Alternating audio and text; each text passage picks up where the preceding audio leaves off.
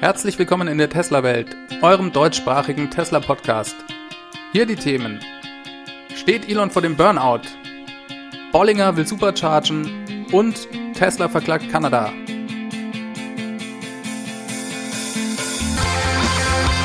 Mein Name ist David und dies ist die 26. Folge.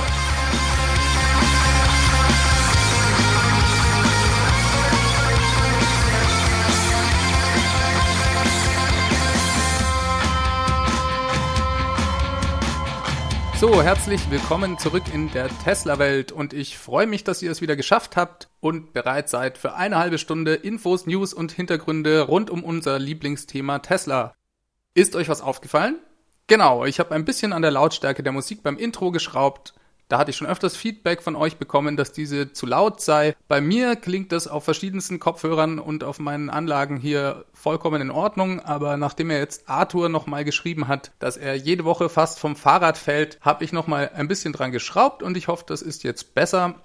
Wir fangen gleich mit dem zentralen Thema an, das immer noch die Schlagzeilen und die Börse in Atem hält. Es ist jetzt ungefähr zwei Wochen her, dass Elon Musk ankündigte, Tesla weg von der Börse führen zu wollen. Und auch diese Woche war dies weiterhin das beherrschende Thema. Selbst wenn es nicht so viele substanzielle Neuigkeiten dazu gab, das meiste dürfte wohl im Moment hinter den Kulissen passieren. Tesla prüft weiterhin Möglichkeiten, ob und wie sie den Schritt weg von der Börse angehen möchten. Hierzu gaben sie ein paar offizielle Schritte bekannt, unter anderem hat der Vorstand ein Spezialkomitee von drei Executive Directoren bestimmt, die die Vorschläge von Elon Musk prüfen sollen. Das Spezialkomitee besteht aus drei Mitgliedern des Vorstands, Brad Buss, Robin Denholm und Linda Johnson Rice. Zusätzlich bekommen diese Unterstützung von einer Anwaltskanzlei und von externen Finanzexperten, das ist ganz interessant. Elon Musk hat ja ebenfalls mehrere Anwaltskanzleien und Finanzexperten beauftragt, ihn bei der Prüfung der nächsten Schritte zu begleiten, wie ihr in der letzten Folge hören konntet. Es gibt also jetzt innerhalb von Tesla zwei Instanzen, die unabhängig voneinander die nötigen Schritte prüfen. Wobei Elon Musk dem Vorstand einen offiziellen Vorschlag mit genauen Details machen soll, welcher dann von diesem Spezialkomitee mit seinen Experten gegengeprüft wird. Ich bin selbstverständlich überhaupt kein Experte, was sowas angeht. Allerdings erscheint es mir als relativ normal und auch als relativ sinnvoll, so eine doppelte Prüfung vorzunehmen. Trotzdem schrieb die New York Times, die Elon Musk diese Woche interviewt hat, über Gerüchte bezüglich Differenzen zwischen dem Vorstand und Elon Musk. Teile des Tesla-Vorstandes sollen sauer sein über den eigenmächtig und nicht abgestimmten Tweet von Elon Musk. Dieser hatte ja in dem ersten Blogpost zum Thema geschrieben, er habe die Vorstandsmitglieder bereits am 2. August über seine Absichten informiert, aber vermutlich hat er eben die Entscheidung, an die Öffentlichkeit per Twitter zu gehen, im Alleingang getroffen. Elon sagte in dem Interview dazu, dass keines der Vorstandsmitglieder ihm gegenüber Unmut diesbezüglich geäußert hätte. Er bereue auch in keinster Weise seinen Tweet. Es sei ihm darum gegangen, seinen Plan für alle Anleger transparent und gleichzeitig offen zu legen ich denke, generell darf er das, was er twittert, schon selber entscheiden und vermutlich bekäme er nicht so viel gebacken, wenn er sich zu jedem Thema dreimal mit anderen Leuten abstimmen müsste. In diesem Fall handelt es sich aber eben schon um eine Bombe und die mal ebenso auf dem Weg zum Flughafen aus seinem Model S rauszufeuern, ohne irgendjemand das zumindest mal gegenlesen zu lassen, zeigt einfach nur, in welcher Geschwindigkeit Elon lebt und es wäre für mich auch nachvollziehbar, wenn sich Vorstandsmitglieder da etwas ausgeschlossen fühlen und darüber aufregen. Ob das wirklich so ist, wissen wir nicht. Gegenüber Elon haben sie nichts gesagt und der Vorstand von Tesla veröffentlichte im Anschluss sogar nochmal eine Stellungnahme, in dem sie sich geschlossen hinter Elon Musk stellten. Dies sahen sie wohl als notwendig an, da der New York Times Artikel auch den Eindruck erweckt, Elon Musk stehe kurz vor einem Burnout oder sei durch die massiven Belastungen der letzten Monate zumindest sehr angeschlagen und manchmal auch außer Kontrolle, gerade was seine Aktivitäten auf Twitter angehe. Anonymen Quellen zufolge suche der Vorstand daher händeringend seit längerem nach einem COO, der Elon Musk Teile seiner Verantwortung abnehmen könnte der Artikel war in dem Punkt etwas ambivalent, da er direkt Elons Antwort dagegen stellte. Dieser sagte dazu, dass in der Vergangenheit zu dem Thema schon mehrere Kandidaten mal ins Auge gefasst wurden, dass er sich aber einer aktiven Suche des Vorstandes derzeit nicht bewusst sei. Der Artikel ist insgesamt nicht besonders vorteilhaft für Elon Musk, sondern wirkt eher besorgniserregend, da er einerseits die besagten Gerüchte, die sich immer auf anonyme Quellen bei Tesla berufen, mit teils sehr ehrlichen und krassen Aussagen von Elon selbst bezüglich seines derzeitigen Belastungs- und Gesundheitszustandes kombiniert. Durch diese Aussagen von ihm quasi persönlich untermauert, zeichnet der Artikel insgesamt ein Bild von einem Mann, der physisch und psychisch am Abgrund steht und auch keine positive Sicht auf die Zukunft mehr hat. Der Artikel lässt den Leser den Burnout förmlich riechen. Hier ein paar Beispiele. Elon sagte, das vergangene Jahr sei das schwierigste und schmerzvollste in seiner Karriere gewesen. Es war einfach nur qualvoll. Er denke auch nicht, dass das Schlimmste für ihn bereits vorüber sei. Vielleicht sei das Schlimmste für Tesla von einem operationellen Standpunkt vorbei. Was seine persönliche Qual angeht, befürchte er, stehe das Schlimmste allerdings noch bevor. Nach seinem persönlichen Gesundheitszustand gefragt, meinte Elon, dass dieser nicht so gut sei. Viele seiner Freunde würden sich ernsthafte Sorgen machen. Er hätte oft nur die Wahl zwischen Ambien, das ist ein Schlafmittel, oder gar keinem Schlaf. Er würde in letzter Zeit bis zu 120 Stunden pro Woche arbeiten und hätte auch seit 2001, als er mit Malaria im Bett lag, nicht mehr als eine Woche am Stück freigenommen. Dies gehe alles auf Kosten seiner Zeit für seine fünf Kinder und seine Freunde, und selbst seinen 47. Geburtstag am 28. Juni hätte er 24 Stunden arbeitend in der Fabrik ohne Freunde verbracht. Selbst die Hochzeit seines Bruders Kimball in Katalonien hätte er als Trauzeuge um ein Haar verpasst und er musste auch direkt im Anschluss an die Zeremonie zurückfliegen, um sich weiter um die Probleme der Model 3 Produktion zu kümmern. Der Artikel versucht dann immer wieder mit besagten anonymen Hinweisen aus dem Unternehmen bzw. auch dem Vorstandsumfeld den Aussagen von Elon Musk eine Art globalen Rahmen zu geben oder diese in Kontext zu setzen. Zum Beispiel schreiben sie, dass gerade der Gebrauch des Schlafmittels wohl dem Vorstand große Sorgen bereite, da dieses Elon manchmal eben nicht einschlafen ließe und er aber dann trotzdem bis spät in die Nacht twittere. Das impliziert so ein bisschen, dass Elon seine Tweets auf Droge schreibt und weiter sagt der Artikel, dass der Vorstand unter anderem auch deswegen so händeringend nach einem COO suche, um da möglichst schnell ein bisschen Druck von Elons Schultern zu nehmen.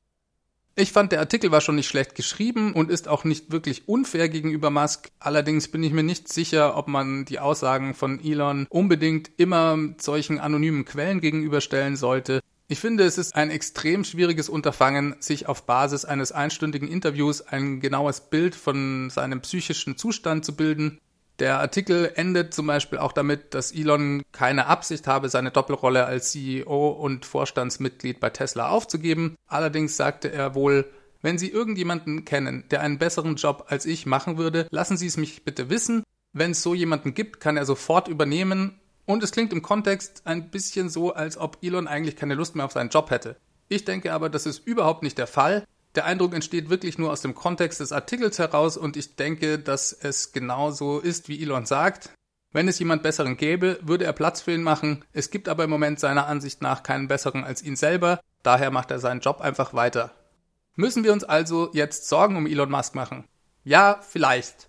Allem Anschein nach verlangt der Job von ihm übermenschliche Dinge und seine Aussagen unterstreichen das auch zusätzlich. Es ist ja auch eigentlich überhaupt keine Überraschung. Seit Jahren nimmt der Druck und das Arbeitspensum von Elon zu. Wie oft wurden in den letzten Monaten Führungsmitglieder bei Tesla entlassen, die dann nicht ersetzt wurden, sondern deren Rolle einfach auf Elon übergegangen ist. Wer von uns könnte dauerhaft 120 Stunden arbeiten? Ich denke, die allermeisten Leute empfinden schon eine 60-Stunden-Woche als extreme Belastung und dauerhaft als zermürbend.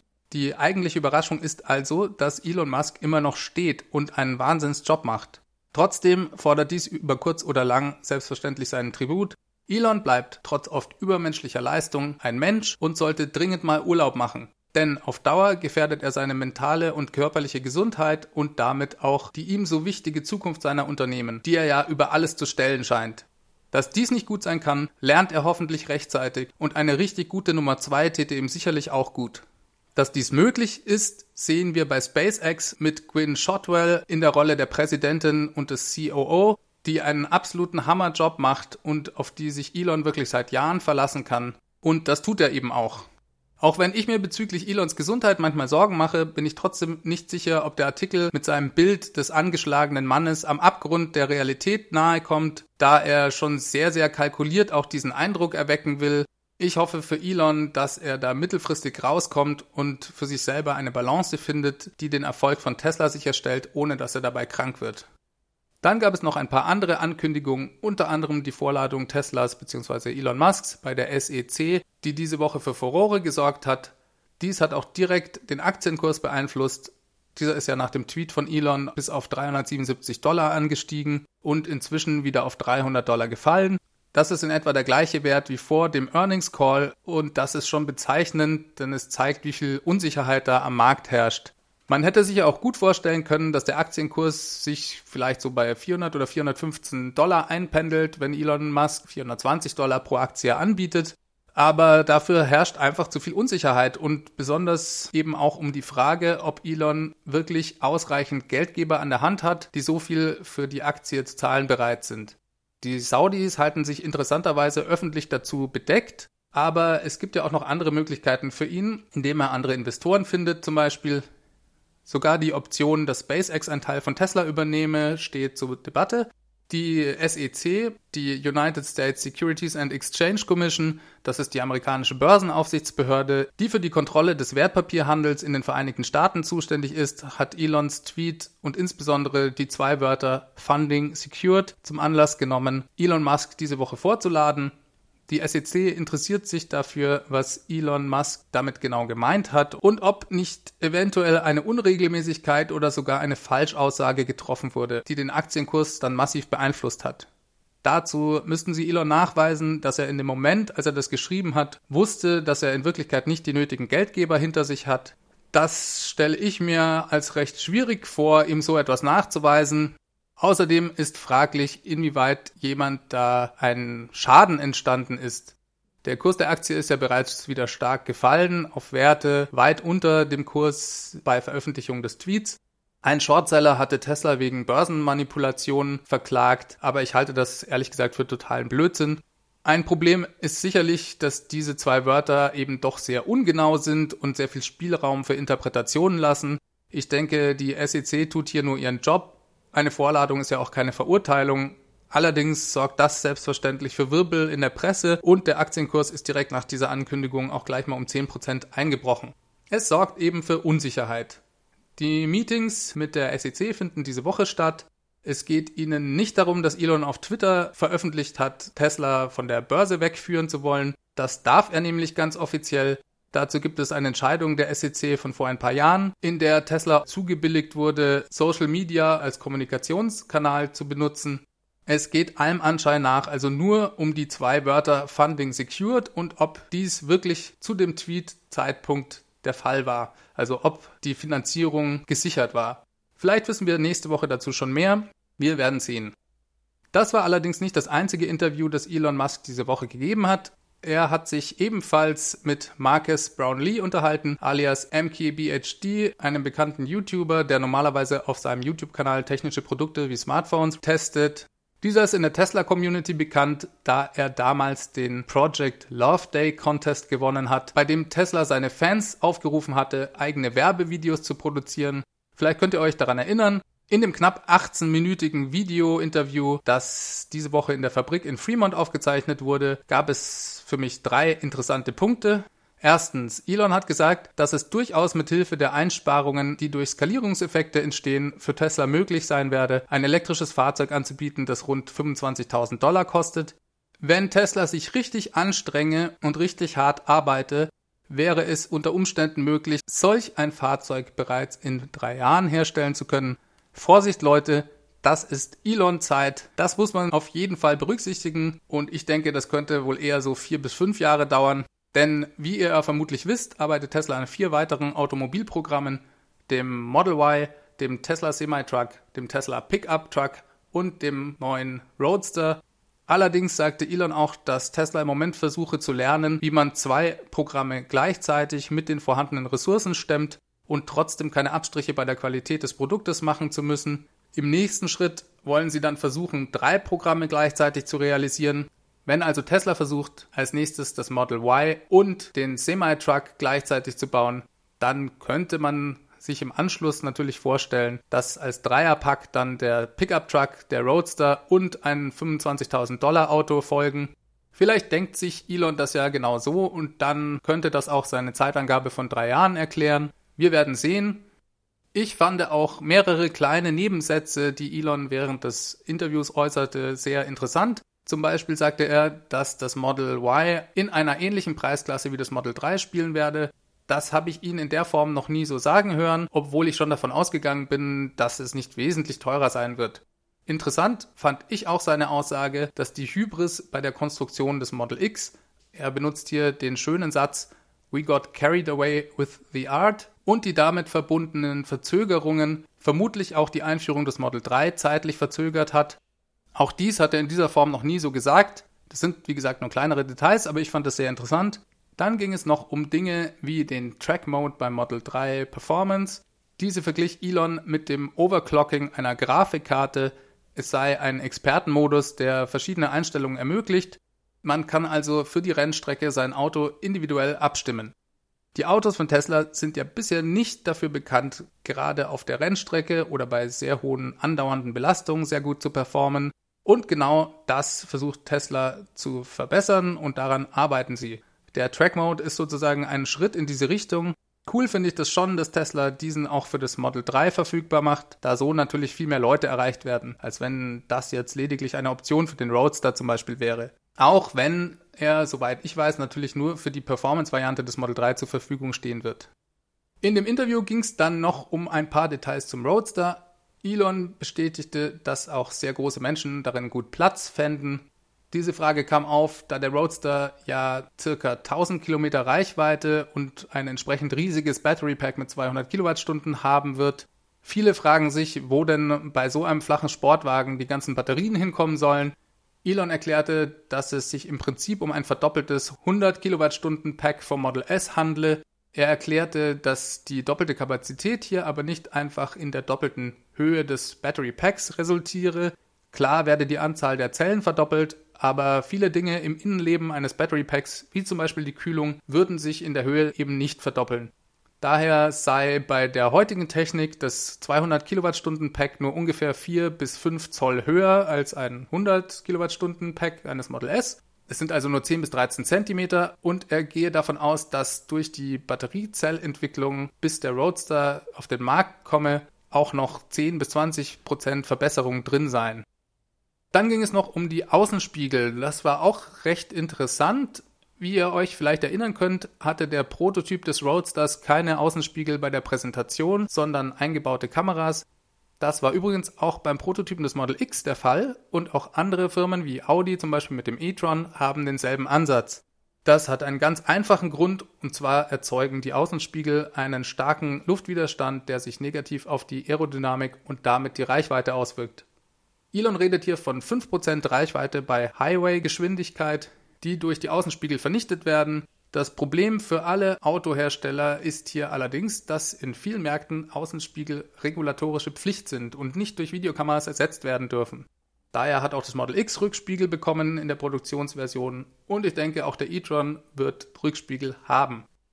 Elon sagte dazu noch einen sehr interessanten Satz. Er meinte, in den USA zumindest sei es zwar Pflicht für Automobilhersteller, Autos mit Außenspiegeln auszuliefern, Allerdings sei es für Autobesitzer nicht verpflichtend, Außenspiegel am Auto zu haben. Er deutet hier also an, dass es eventuell abnehmbare Spiegel geben wird, unter denen sich dann Kameras befinden. Kann sein, dass das für die USA funktioniert, für die EU oder Deutschland habe ich da so meine Zweifel. Kommen wir zu ein paar anderen News, die mir persönlich weniger Spaß machen, da es sich hier um Anschuldigungen gegen Tesla ohne konkrete Beweise handelt. Da gibt es diese Woche zwei Stories. Zum einen gibt es ein neues Kapitel in der Episode rund um den selbsternannten Whistleblower und von Tesla wegen Sabotage verklagten Martin Tripp.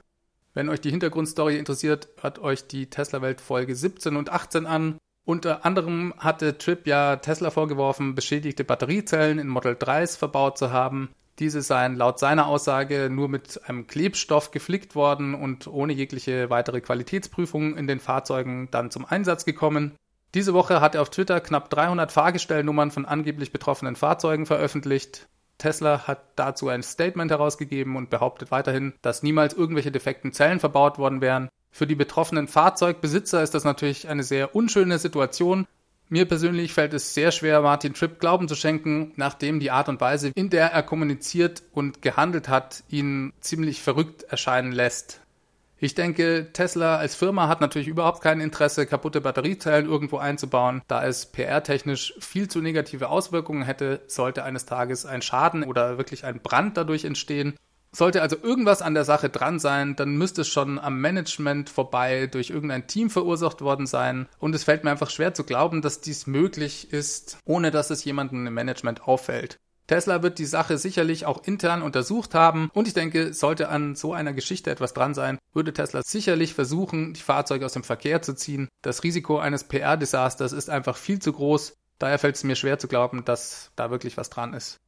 Kommen wir zur zweiten Geschichte. Diese ist noch viel verrückter als die erste. Und zwar gibt es einen zweiten selbsternannten Whistleblower, der kurioserweise durch denselben Anwalt wie Martin Tripp vertreten wird. Daher gab es auch entsprechend großes Medienecho. Es handelt sich ebenfalls um einen gefeuerten Ex-Tesla-Mitarbeiter, der eine Beschwerde über Tesla bei der amerikanischen Börsenaufsicht eingereicht hat. Eigentlich habe ich gar keine Lust, euch das Ganze zu erzählen, weil es überhaupt keine Beweise dafür gibt und es sich einfach nur um wilde Anschuldigungen einer einzelnen Person handelt. Ich tue es der Vollständigkeit halber trotzdem. Der Betroffene heißt Carl Hansen und er wirft Tesla vier Dinge vor. Einerseits sei in der ersten Hälfte 2018 in der Gigafactory Kupfer im Wert von 37 Millionen Dollar gestohlen worden.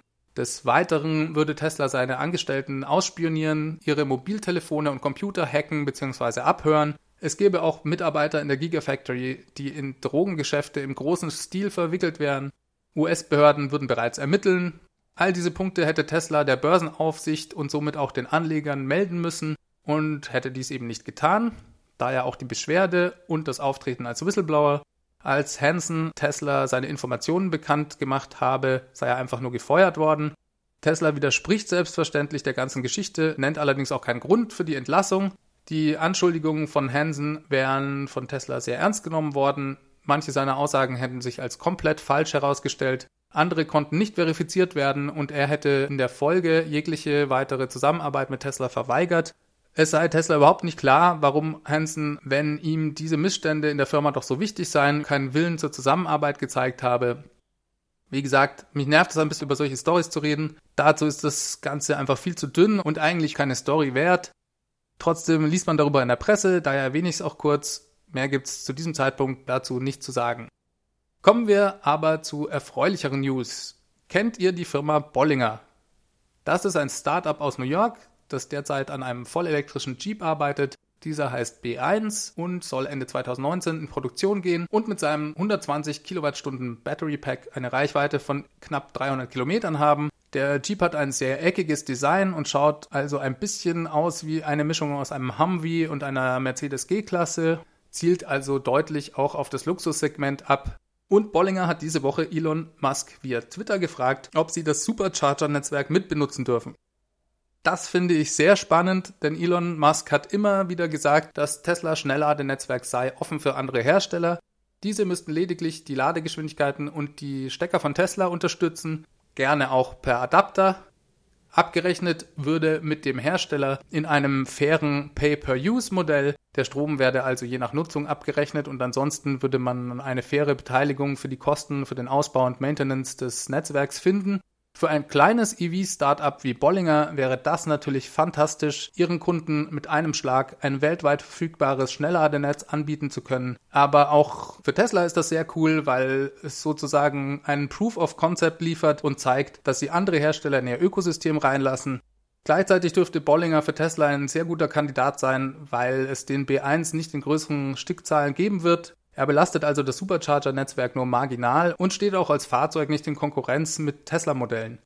Bisher hat Tesla sich dazu öffentlich nicht geäußert, aber ich bin sicher, dass sie das intern gerade prüfen und ich würde mich sehr wundern, wenn das nicht klappt. Ich halte euch selbstverständlich dazu auf dem Laufenden. Eine spannende Entwicklung, wie ich finde. Dann gab es diese Woche eine Veröffentlichung der UBS Global Research Group. Diese hat ein Model 3 zerlegt und reverse engineert, um eine Kostenanalyse zu machen. Das Ergebnis war, dass das Model 3 zu einem Verkaufspreis von 35.000 Dollar nicht kostendeckend herstellbar sei und Tesla bei jedem Fahrzeug 5.900 Dollar verlieren würde. Das klingt natürlich erstmal beunruhigend, allerdings muss man das ein bisschen im Kontext sehen. Erstens gab es sowohl aus Deutschland als auch in den USA von renommierten Firmen ähnliche Versuche, die zu einem komplett anderen Ergebnis gekommen sind und dem Model 3 eine Profitabilität von bis zu 30 Prozent voraussagten. Und dann hat die UBS Global Research Group 2017, und zwar im Mai 2017, ebenfalls bereits eine Model 3 Kostenanalyse gemacht, die preislich interessanterweise zu genau dem gleichen Ergebnis kam, Bezeichnend hier ist allerdings, dass im Mai 2017 das Model 3 ja noch gar nicht auf dem Markt war und UBS damals einen Chevy Bolt zerlegt hat und ihre Kostenanalyse für das Model 3 auf die Zerlegung des Chevy Bolts basiert hat. Für mich klingt das total unseriös und ein bisschen so, als würden sie jetzt einfach ihr eigens damals geratenes Ergebnis bestätigen müssen. Tesla hat wieder ein paar Negativschlagzeilen mehr und ich halte das ehrlich gesagt für totalen Quatsch. Was genau das Model 3 in der Produktion Tesla kosten wird, das wissen Sie vermutlich selbst noch nicht so genau. In der letzten Folge habe ich euch ja berichtet, dass sie dort auch an einem komplett neuen Battery Pack Design arbeiten, was auch nochmal zu Kosteneinsparungen führen dürfte. Diese Art von Ersparnissen kommen ja zusätzlich noch hinzu und wurden auch in den anderen positiven Analysen bisher überhaupt noch nicht berücksichtigt. Ich denke, es schaut für eine profitable Version des Model 3s bei 35.000 Dollar eigentlich ganz gut aus. Wir werden es sehen. Tesla verklagt die Regierung von Ontario in Kanada wegen Diskriminierung. In Kanada hatte es bisher ja eine sehr großzügige Subventionierung von vollelektrischen Fahrzeugen in Höhe von 14.000 kanadischen Dollar gegeben. Es gab dort aber, wie ich euch in Folge 21 berichtet habe, einen Regierungswechsel und kurz nachdem Tesla anfing, einige tausend Model 3 nach Kanada zu liefern, wurde diese Subvention von heute auf morgen ersatzlos gestrichen, um Benzin zu subventionieren. Ja, ihr habt richtig gehört. Ab jetzt nimmt die Landesregierung von Ontario dieses Geld und senkt damit den Benzinpreis, um Familien und kleinere Betriebe zu fördern, wie sie sagen. Tesla geht dagegen jetzt rechtlich vor. Es geht nicht darum, dass die Subvention generell eingestellt wurde. Dagegen gehen sie natürlich nicht vor, sondern die Art und Weise, wie die eingestellt wurde. Und zwar muss man sich dazu die Details anschauen. Die Subvention selber wurde zum 11. Juli von heute auf morgen eingestellt. Allerdings gab es eine Ausnahmeregelung für Autohändler, für alle Fahrzeuge, die sie zu dem Zeitpunkt auf dem Hof stehen hatten und aber auch für alle Fahrzeuge, und jetzt kommt's, die Autohändler zu dem Zeitpunkt beim Hersteller bestellt hatten. Das heißt, wenn ein Autohändler am 10. Juli ein Fahrzeug noch bei BMW bestellt hat und dieses eventuell aber erst Monate später geliefert wird, bekommt dieses Fahrzeug weiterhin die Subvention in voller Höhe. Tesla hat ja keine Autohändler, die ihre Autos vertreiben. Allerdings besitzt Tesla in Ontario selbst eine Autohändlerlizenz das heißt, Tesla Kanada ist also selber offiziell ein Autohändler, der bei Tesla USA Fahrzeuge bestellt, beziehungsweise deren Kunden bei Tesla USA Fahrzeuge bestellen. Die Regierung von Ontario hat aber aus Tesla-Sicht diskriminierenderweise im Nachhinein ihre Formulierung nochmal angepasst und geschrieben, dass die Übergangsregelung nur für Franchise-Autohändler gelte. Das empfindet Tesla zu Recht als Diskriminierung, weil der einzige Autohändler, der kein Franchise-Modell hat, ist eben Tesla. Und so etwas im Nachhinein noch in die Formulierung mit aufzunehmen, zeigt doch schon sehr eindeutig, welche wahre Absicht dort dahinter gesteckt hat. Gerade wenn Tesla hier angefangen hat, massiv Model 3 auszuliefern und zu verkaufen, Zwei Wochen zuvor hatte Tesla ja den Online-Konfigurator für das Model 3 für alle Kanadier freigegeben, sodass es sich vermutlich um tausende Bestellungen handelt, wirklich sehr ärgerlich für alle Käufer des Model 3, die seit Jahren auf den Kauf ja hingefiebert haben und deren Auto, so wie es aussieht, nach der Bestellung plötzlich 14.000 kanadische Dollar teurer geworden ist. So, wir sind damit schon wieder am Ende angekommen. Ich hoffe, wir hören uns nächste Woche wieder. Ihr könnt mir Feedback an Feedback at Tesla Welt schicken. Da freue ich mich immer ganz besonders drüber. Zum Beispiel hatte mir diese Woche die Lisa einen interessanten Artikel geschickt, den sie bei Wired gefunden hat. Da geht es darum, dass die Auslieferungszeiten gerade im Elektromobilitätsbereich in Deutschland, was andere Fabrikate als Tesla angeht, katastrophal sind, sodass jegliche Kritik an Tesla sich eigentlich verbietet, beziehungsweise auch die Lieferzeiten von Tesla gar nicht so schlecht sind. Das höre ich auch immer wieder von Leuten, mit denen ich mich unterhalte, dass sie äh, acht Monate auf ihren Zoe gewartet haben.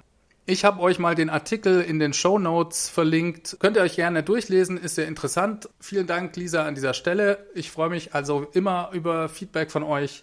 Ihr könnt mir auch das per Audiokommentar schicken, einfach mit dem Handy aufnehmen und an die E-Mail-Adresse schicken. Oder ihr ruft die 0211 9763 2363 an und hinterlasst mir eine Sprachnachricht. Auf Twitter findet ihr mich wie immer at TeslaWelt und ich freue mich auch über alle Bewertungen auf iTunes. Das pusht mich im Ranking von iTunes und fördert dann die Bekanntheit dieses Podcasts. Ich freue mich schon auf nächste Woche, wünsche euch alles Gute, bis dahin, macht es gut, ciao, ciao.